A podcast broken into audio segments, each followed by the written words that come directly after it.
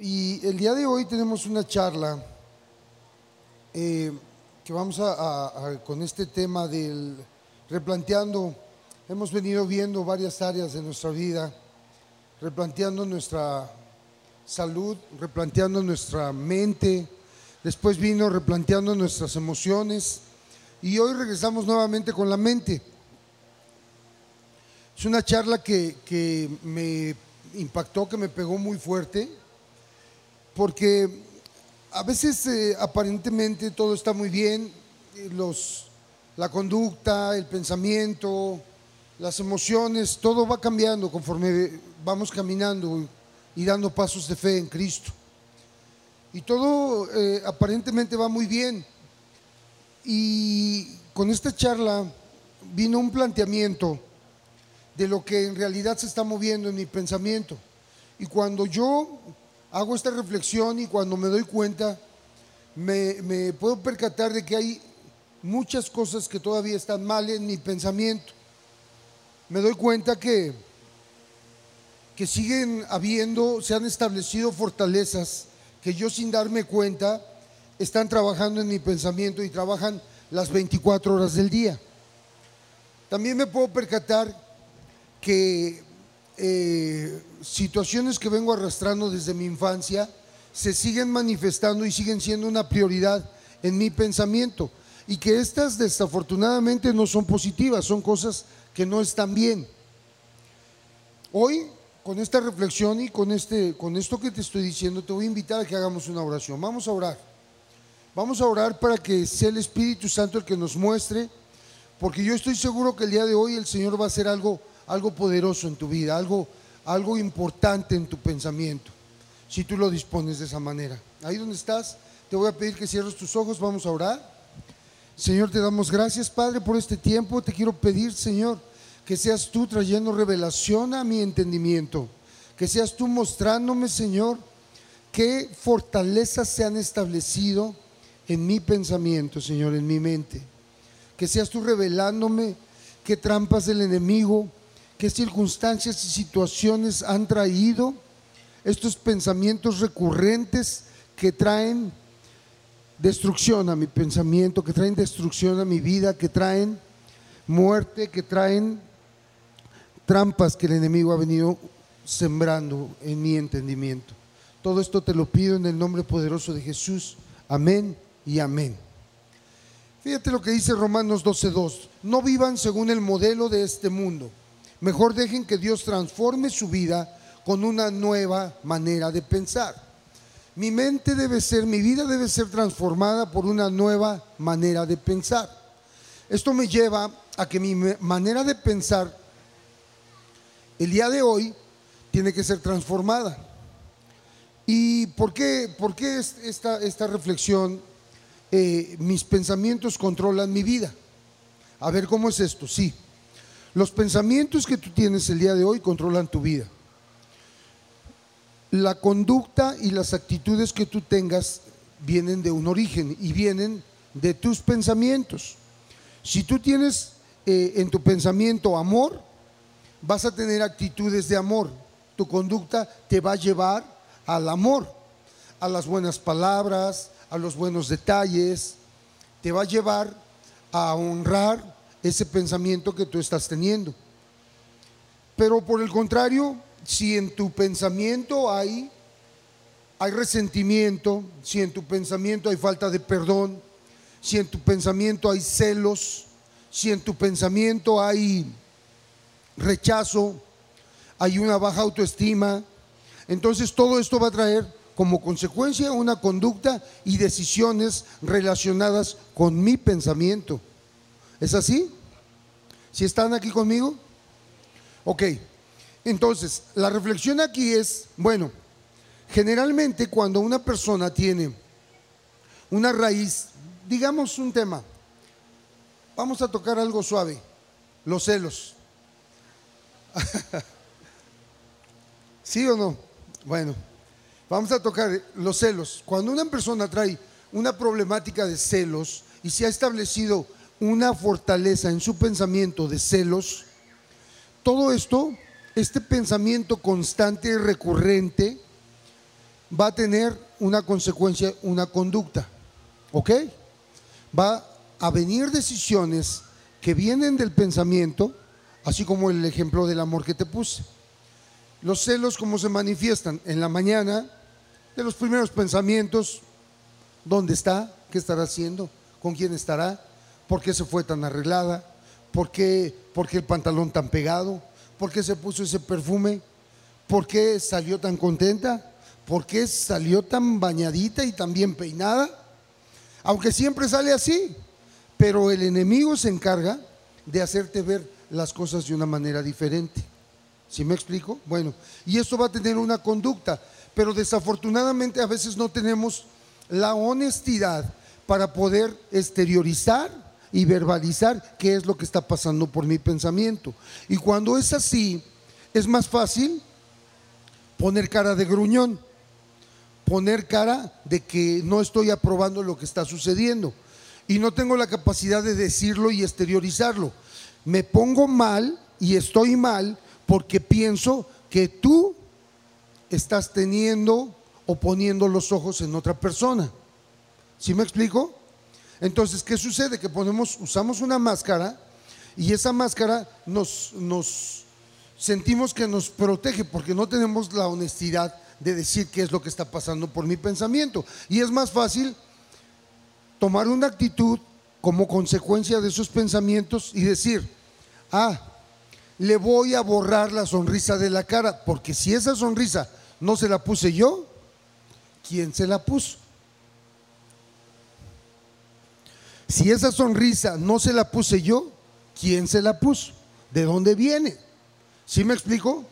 De esa manera es como el enemigo va a obrar y ha venido obrando, estableciendo fortalezas en tu pensamiento en diferentes áreas.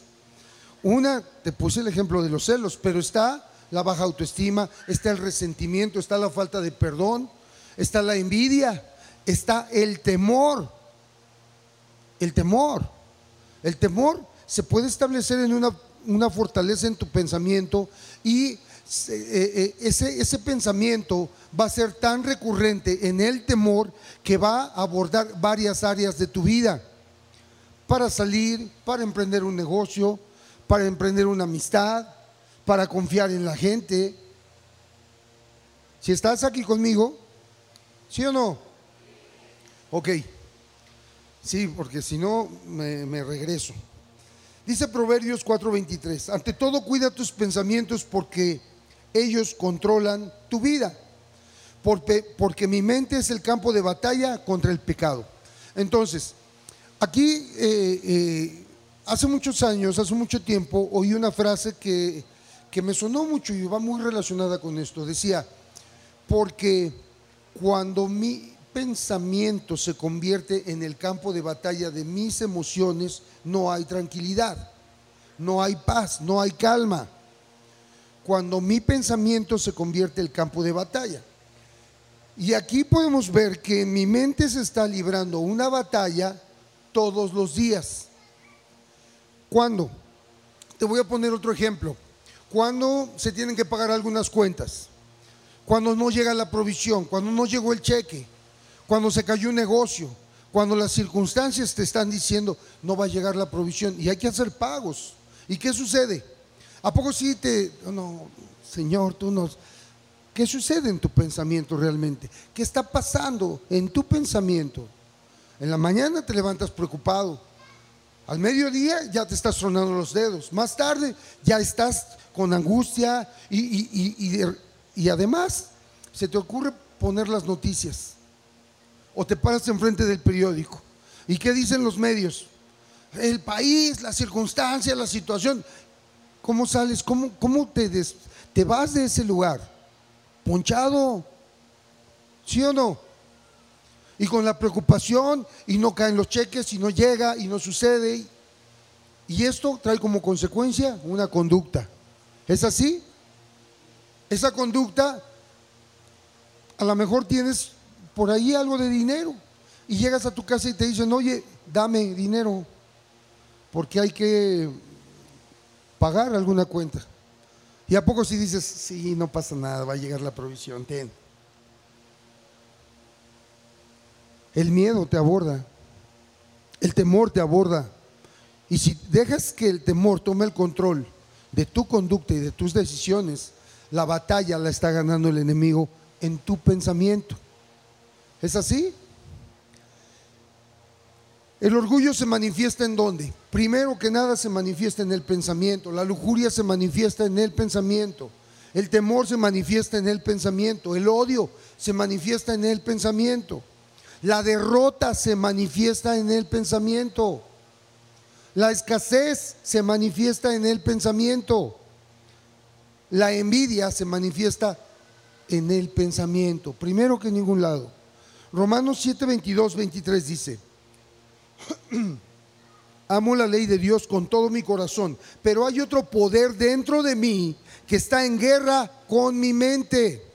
Ese poder me esclaviza al pecado que todavía está dentro de mí. Wow. Vamos a subrayar tres palabras. Tres palabras que yo quiero que veas. Es guerra, mente y esclaviza. Hay una guerra que se está librando en mi pensamiento y que si yo pierdo esa, esa guerra, me esclaviza. ¿Sí? Los celos. ¿Te esclavizan? ¿Alguien sabe que, a ver, no, mejor no levanten su mano. Nada más los que se den una idea de lo que eso significa, ¿ok? Los celos, ¿sí? ¿Te das una idea de lo que eso significa? Cómo obra en el pensamiento de una persona, cómo destruye a esa persona de una manera tremenda y radical. Le roba la paz, le roba la calma, le roba las ilusiones, le roba los proyectos, le roba los anhelos, te saca del propósito de Dios. ¿Sí o no? Y estamos tocando una sola. Estamos tocando, no sé, no hablemos de la falta de perdón del resentimiento, del odio. Te roba todo lo que te acabo de mencionar y más, porque además contaminas a todos los que están a tu alrededor, igual que los celos. ¿Sí o no? Si estás aquí conmigo o no? Si estamos conectados, si estamos entendiendo lo que estamos de lo que estamos hablando. Ok. Pon mucha atención, dice, me daña, todo esto me daña a mí. Si quiero dejar de dañarme, tengo que dejar de engañarme. Si quiero dejar de dañarme, debo dejar de engañarme. Y eso significa que debes de tener el valor de enfrentarte con la realidad de lo que se está manifestando en tus pensamientos. Que dejemos de ponernos esa máscara y de cubrirnos y asumir qué pensamientos son los que están robándome la calma y robándome la paz. Tengo que asumir que en mi pensamiento se está librando una batalla, una batalla. Dice la palabra de Dios que la carne resiste al espíritu y el espíritu a la carne. ¿Qué es lo que está tomando el dominio en tu pensamiento? ¿Lo que la carne te demanda o lo que el espíritu te demanda? ¿Qué es? El problema está en la mente. Se necesita una transformación de la mente solo posible por una obra del Espíritu Santo. Amén. A ver, te lo voy a repetir. Creo que el calor les está afectando. ¿Sabes una cosa? De esta charla vas a salir bien bendecido. O puedes salir aplaudiéndole al de la otra hilera que se arrebató la promesa. De ti depende. De ti depende porque a mí esta charla me dio las herramientas, me dio, me, dio los instrumentos para poder dar la buena batalla en mi pensamiento. Porque aquí dice que el Espíritu Santo es el único que va a traer esa restauración de tu pensamiento. Así lo dice, y el Señor lo va a hacer pero tú tienes que dar la buena batalla y tienes que saber de qué manera te está atacando el enemigo y de qué manera tú te vas a levantar a dar la buena batalla. Y si tú no te pones listo y no te conectas con esto, difícilmente vas a poder dar la buena batalla. ¿Estás de acuerdo? Ok, entonces vamos a enfocarnos, vamos, vamos a ver qué es lo que, que el Señor nos quiere decir con esta charla y de cómo vamos a dar la buena batalla. Porque al final de aquí o sales liberado o sales liberado en el nombre de Jesús. Amén. Dice, la decisión de renovar el entendimiento, esa decisión, ¿quién la va a tomar? Yo y solo yo. Yo no puedo tomar decisiones por los que comparten la vida conmigo, con mi esposa, con mis hijos, no.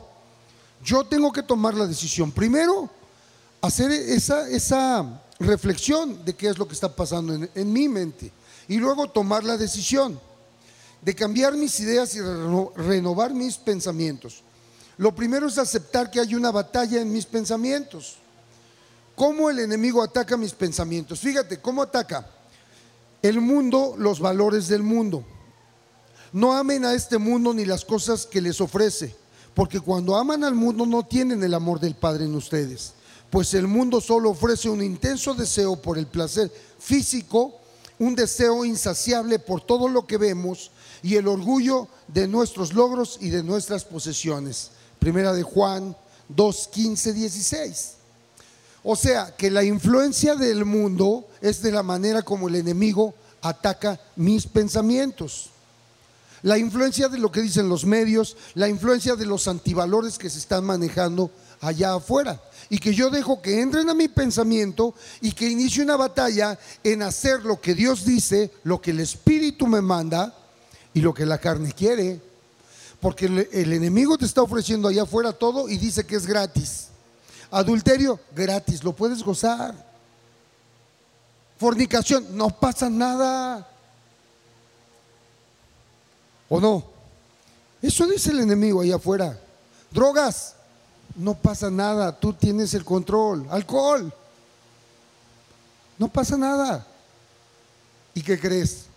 Que es una mentira. Recuerda que es el Señor de la mentira, el enemigo y vino a robar, a matar y a destruir. Y todo lo que sale de él es mentira. Valores. Hay valores en la Biblia preciosos, formidables. Gózate con la mujer de tu juventud, con la mujer de tu juventud. Y los varones dicen, amén, amén. Valores, principios. No dice la ramera, ¿o sí? La vecina ni la comadre, no. Dice la mujer de tu juventud. ¿Y qué te dicen allá afuera? ¿Te das cuenta de la influencia? Allá afuera te dicen, no, no pasa nada. Los que son inteligentes lo pueden llevar a cabo. Los que son inteligentes. El segundo, tentación. Segunda de Corintios 2.11, para que Satanás no se aproveche de nosotros, pues ya conocemos sus maquinaciones malignas. Hay gente que porque te convertiste al cristianismo, hay gente que porque te empezó a ir bien en la empresa, te está yendo bien en tu negocio, se está restaurando tu familia, te estás poniendo bien, ya te cambió la cara, porque cuando tienes a Jesús, te cambia la cara, te cambia la vida. Y hay cosas que el Señor hizo en un encuentro y hay cosas que Él va a hacer cuando tú das pasos de fe. Amén. Ok. Entonces, hay gente que se va a levantar en tu contra por el simple hecho de que el Señor está obrando en tu vida. Y si tú tienes una fortaleza de derrota, una fortaleza, ¿cómo es una fortaleza? Te voy a dar mi testimonio. Pero te voy a pedir un favor, no quiero que salga de este lugar porque habemos puros de confianza, ¿ok? ¿Ok? Bueno, ¿de qué te ríes? Fíjate, hace algunos años, hace, no muchos años, a mí me ha ido muy bien en los negocios y el Señor me ha bendecido de, una manera extraordinaria. Y compré unos negocios y compré unos locales y, arreglé mi casa y bueno, muchas cosas que el Señor mandó. Y después se vino un tiempo en el que vino escasez y los negocios se caían y se caían. Y te quiero ser bien honesto, no fueron ni cinco, ni seis, ni ocho, fueron muchos más. Y yo lo seguía intentando y lo seguía intentando y lo seguía intentando. Iba y tocaba puertas, iba literal hasta el otro lado del mundo. Y, te digo una cosa, iba y, hay, un, hay un lugar, un centro de comercio internacional y le fui y le di siete vueltas.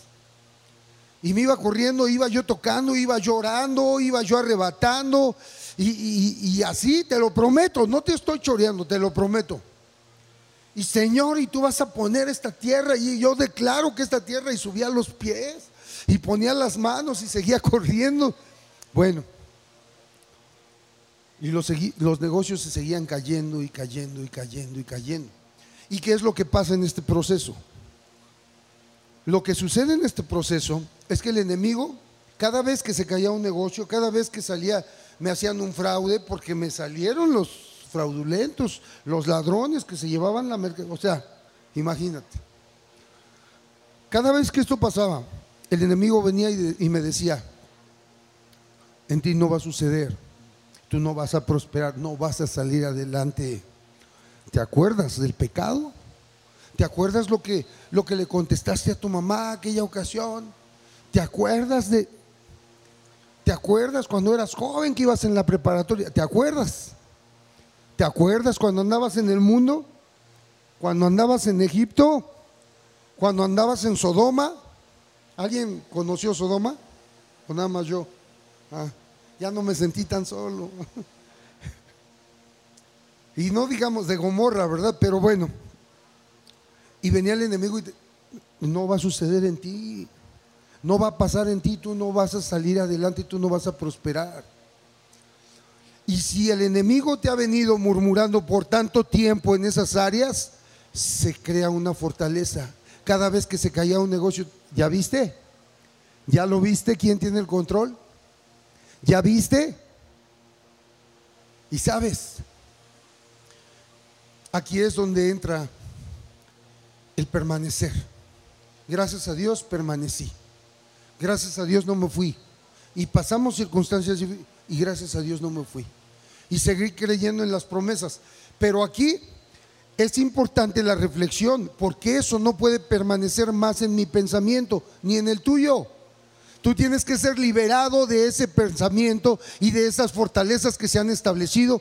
Yo ya te regalé mi testimonio, pero son fortalezas en diferentes áreas. Puede ser en la baja autoestima, puede ser en el miedo, puede ser en el resentimiento, en la falta de perdón, puede ser de miseria, fortalezas de pobreza, de escasez, pueden ser de derrota, de divorcio, de traición de traición. Esa fortaleza que te está diciendo todo el tiempo, no te aman. Ya viste que no te aman. Está contigo porque fuiste la única opción.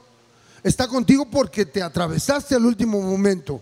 Cuando es una mujer que se casó contigo porque te ama, pero el enemigo vino trabajando tanto tiempo, murmurando a tu pensamiento, que tú lo creíste, te pusiste de acuerdo con él y se creó una fortaleza.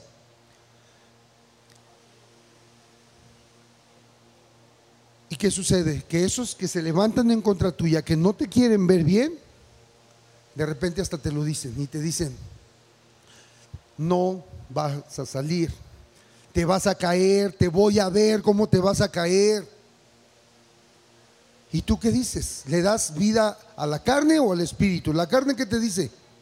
Ah, sí, pues ahorita le voy a decir. O te quedas callado y le dices a tu espíritu, levántate y tu espíritu le dice, cancelo en el nombre de Jesús. En mi vida se va a llevar a cabo el propósito de Dios y yo voy a prosperar y no me va a detener porque esas raíces de rechazo que tuve en el pasado, que me sacaron de los propósitos, me sacaron del proyecto de Dios, me sacaron de la bendición, hoy no me van a afectar. Y ellos me van a ver prosperar delante de sus ojos. Ellos van a ver cómo el Señor adereza mesa delante de mis enemigos. En el nombre de Jesús. ¿A qué le diste vida? ¿Dejaste que ese pensamiento tomara el control de tus decisiones, de tus declaraciones y tus secretos? ¿O declaraste lo que dice la palabra de Dios que va a suceder en tu vida? Mi propia concupiscencia, la propia, mi propia maldad mi vieja naturaleza. Dice Romanos 8:6, por lo tanto, permitir que la naturaleza pecaminosa les controle la mente lleva a la muerte, pero permitir que el espíritu les controle la mente lleva a la vida y a la paz. Wow. ¿Qué estoy permitiendo? que sea mi, maldad y mi carne o que sea el Espíritu y la palabra de Dios. Y las fortalezas. Una fortaleza es una mentira que el enemigo, eh, que sembró el enemigo en mi persona y que yo llego a creer, que yo me pongo de acuerdo con ella. Como una enfermedad, enfermedades generacionales. Abuelo, bisabuelo diabético, padre, eh, abuelo diabético, papá diabético, llegas al médico y te dicen, tú eres prediabético. Es cuestión de tiempo para que se te declare. Y tú ves el árbol genealógico y dices, sí, sí, sí, cierto. ¿Y qué hizo el enemigo? Ya te sembró. Y va a suceder. ¿Por qué? Porque además tú programaste tu mente y ahí está él trabajando. Mas, sin embargo, tienes la opción de decir, no, espérame, no, cancelo en el nombre de Jesús todo decreto. ¿Por qué? Porque eso, enfermedad, ¿por qué entró? Por un pecado, ¿sí o no? Generacional, que ni tú cometiste. Idolatría, hechicería. Entró de esa manera. Pero tú a qué le das vida? ¿Al espíritu o a la carne? La carne te dijo, sí, ya te murmuró, ya. ¿Y el espíritu qué dice? Cancelo en el nombre de Jesús. ¿Por qué? Porque todos mis pecados han sido perdonados por su sangre preciosa. Porque el acto de redención ha sido para el perdón de pecados y ahí han, han sido perdonados todos, todos, todos mis pecados. Amén. Amén. Y además he sido redimido del poder de Satanás. ¿Por qué? Por el acto de redención, por el derramamiento de sangre. Amén. ¿Te das cuenta? ¿Te das cuenta? Ahora, Segunda de Corintios 10 dice, destruimos argumentos y toda altivez que se levanta contra el conocimiento de Dios y llevamos cautivo todo pensamiento para que se someta a Cristo. Esas fortalezas de orgullo, esas fortalezas de temor, de rechazo, de baja autoestima, de celos, esas fortalezas de derrota, de miseria, de pobreza, tienen que ser echadas fuera. Pero primero yo tengo que saber que eso se está moviendo en mi persona. ¿Por qué?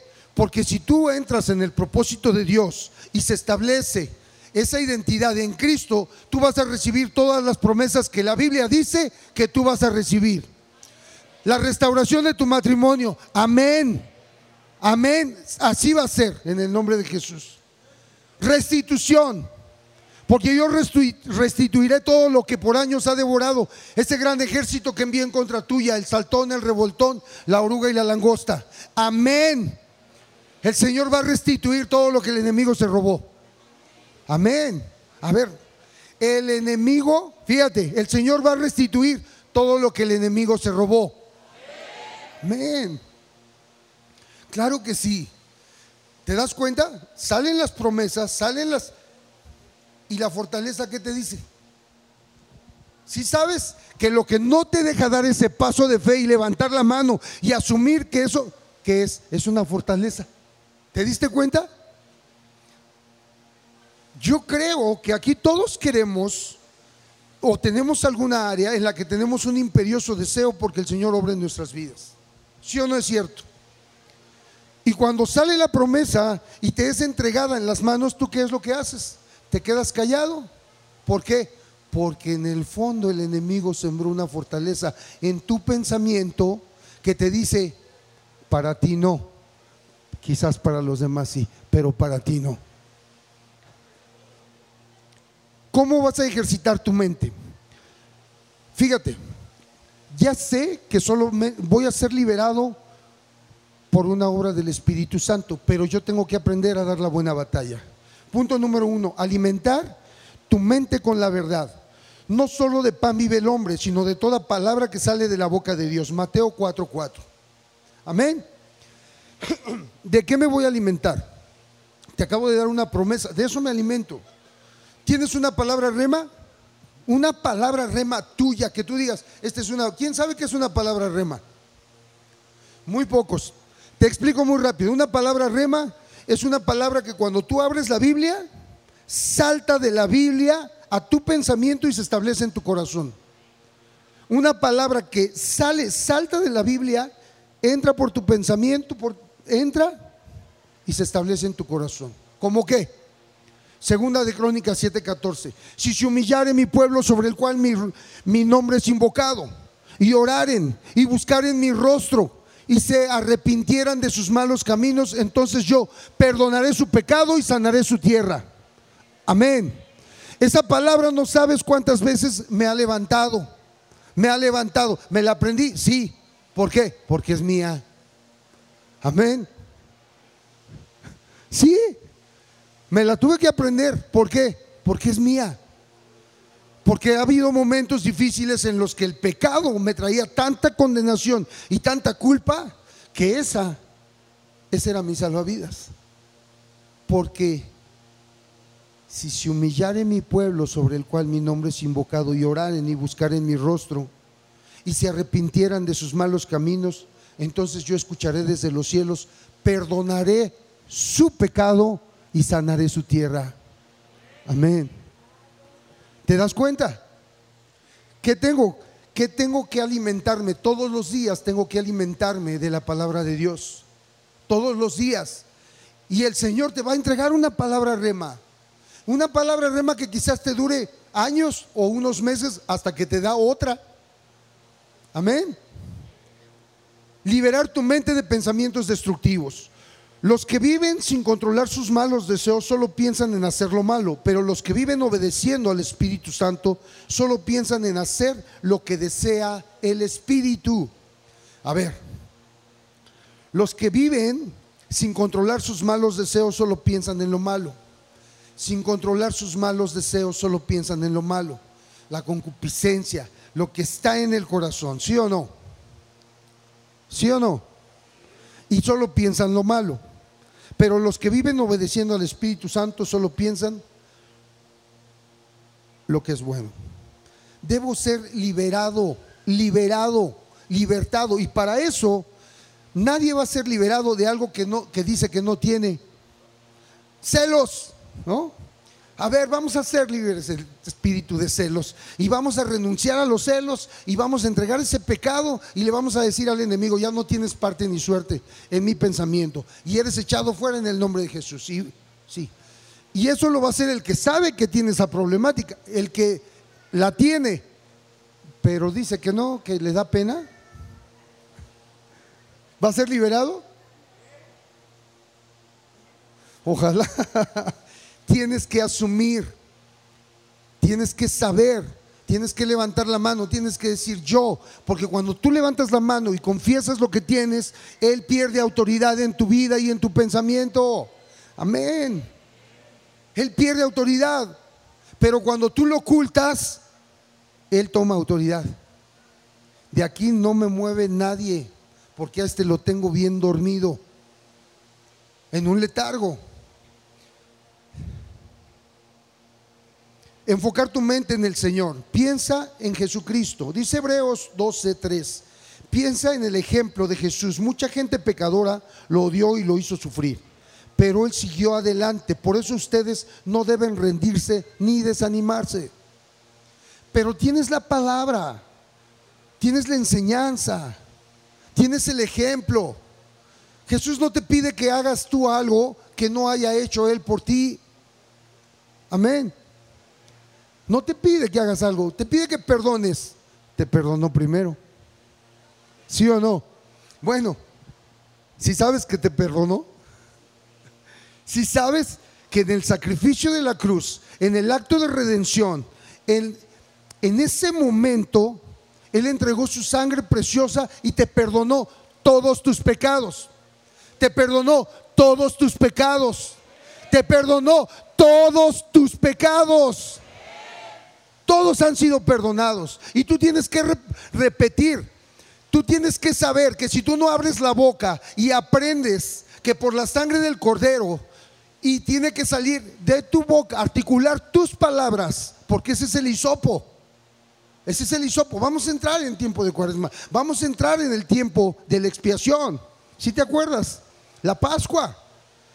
Y en la Pascua, para que el, el pueblo de Israel no, no murieran sus primogénitos cuando estaban esclavos en, Egipto, hubo una, instrucción de parte de Dios y les dijo, sacrificarás un cordero puro sin mancha, la sangre la vas a vertir en un recipiente y esa sangre va a ser rociada con un hisopo en los postes y el dintel.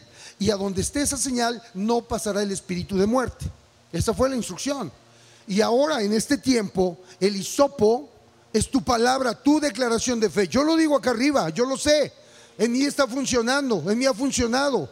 Yo lo creo, pero tú tienes que saber que tú tienes que declarar que por la sangre de Cristo todos tus pecados han sido perdonados. Y lo tienes que hacer una y otra y otra vez. Amén. Por la sangre de Jesús todos mis pecados han sido perdonados. Por la sangre de Jesús he sido redimido del poder de Satanás. Y es en ese momento cuando le dices al chancludo, y a ti te digo, ya no tienes autoridad porque fui comprado con precio de sangre. Y quitas tus garras de la vida de mi hijo. Y quitas tus garras de mi economía. Y quitas tus manos de mi familia en el nombre de Jesús. Amén.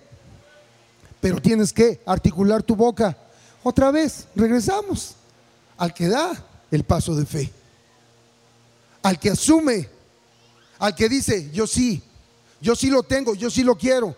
Restauración familiar, ni, ni levantes la mano, eh, porque se van a dar cuenta.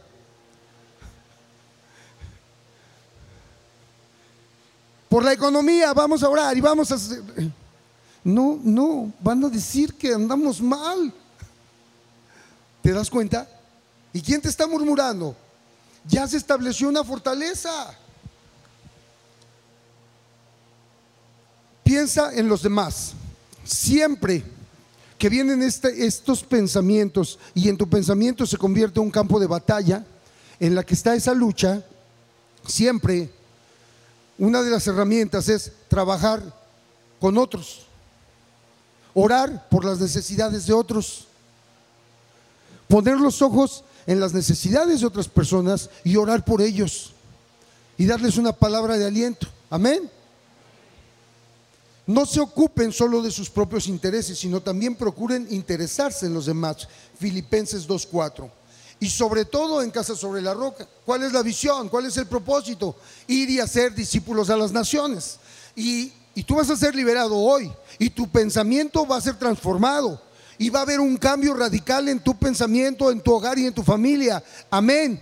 Y tienes la obligación de llevarle a otra familia que veas que pasó por la misma circunstancia y por la misma situación y decirle, ¿qué crees? Que sé de un lugar. Vente, te voy a invitar. Amén. Ahora quiero que levantes tu mano si eso está en tu corazón. Amén. Wow. Ahora me apantallaron, ahora sí. Y piensa en la eternidad. Dice Primera de Corintios 2.9. Ningún ojo ha visto, ningún oído ha escuchado, ninguna mente ha imaginado lo que Dios tiene preparado para quienes lo aman. Y pensar en la eternidad. A mí me gusta mucho eh, el ejercicio que hicimos la última vez que, que, que me tocó predicar de cuando está el Señor en el trono de la gracia, está en el trono, en el trono, sentado a la diestra del Padre, en el trono de gloria. Amén. ¿Y te imaginas cómo es ese trono de gloria? ¿Cómo será todo allá arriba? Maravilloso, ¿sí o no? ¿Te lo puedes imaginar?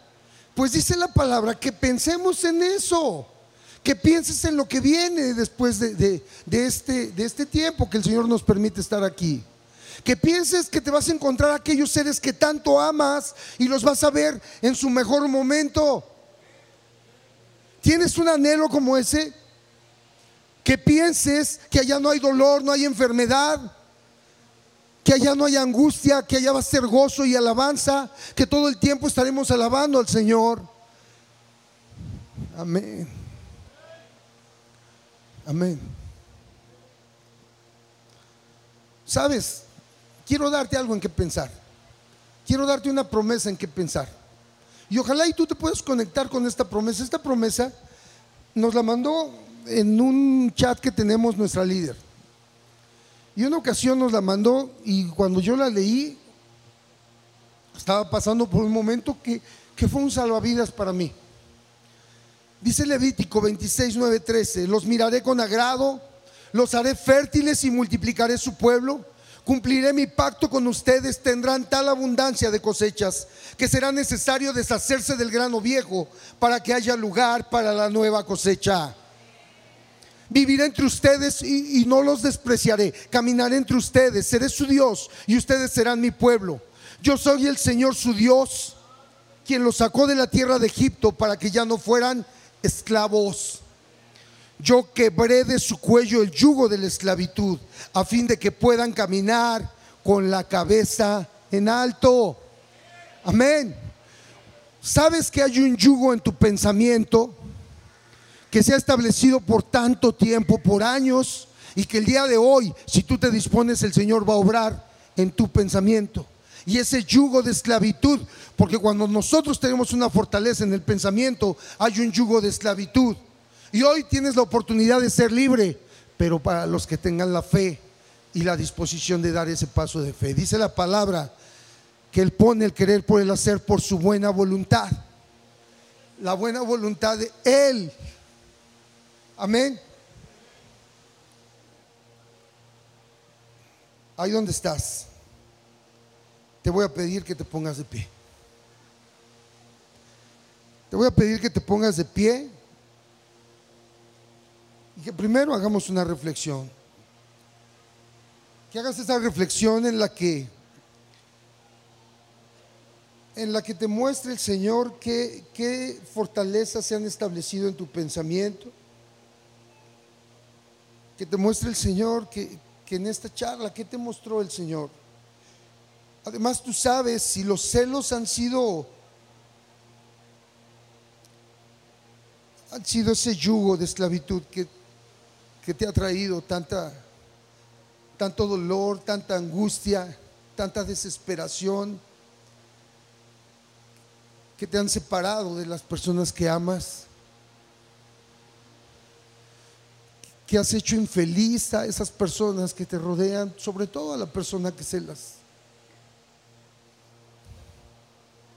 Si ha habido traición, si ha habido rechazo, eso deja unas profundas heridas en tu pensamiento. Eso deja una huella que, que el enemigo ha venido alimentando por tanto tiempo y que se llegan a convertir fortalezas, que te están murmurando todo el tiempo, no te ama, no te quiere, está contigo porque, porque fuiste la única opción, porque fuiste lo último que, que sucedió, por despecho, está contigo, pero se va a ir, quizás es lo que te murmura el enemigo al pensamiento. Yo no sé qué esté murmurando el enemigo en tu pensamiento, temor quizás. Si hay un constante temor a no recibir la provisión, a que no vaya a haber la provisión necesaria. Si en tu pensamiento Quizás el enemigo te, está, ha murmurado tantas veces con esos fracasos que te dice que no vas a prosperar, que no va a suceder en tu vida, que no va a suceder en tu vida, que va a suceder en la vida de otros, pero en la vida tuya no. Ha venido murmurando por tanto tiempo que, que por el origen de la familia por, por la que vienes, que por el pecado del pasado y si es así en tu vida, yo te voy a invitar a que pases al frente. Que des ese paso de aceptación y que digas, sí, esto ha venido pasando por tanto tiempo en mi pensamiento. El enemigo se ha establecido, ha establecido esos yugos, ese yugo de esclavitud. El enemigo ha tenido preso mi pensamiento por mucho tiempo. Y ya no quiero vivir de esa manera. No quiero seguir pensando de esa manera. No quiero vivir en ese constante temor, en ese constante miedo. Quizás el enemigo te ha dicho que, que para ti no hay nadie. Que para ti no hay nadie que, que estás destinado al fracaso en tus relaciones interpersonales. Se ha establecido quizás una, una fortaleza de divorcio, de división, de desamor, de rechazo. Y ahí donde estás, ahí donde estás, te voy a invitar a que primero hagamos unas renuncias. Ahí donde estás, te voy a invitar a que repitas conmigo. Hoy renuncio a todo pensamiento altivo que se levanta en contra del conocimiento de Dios.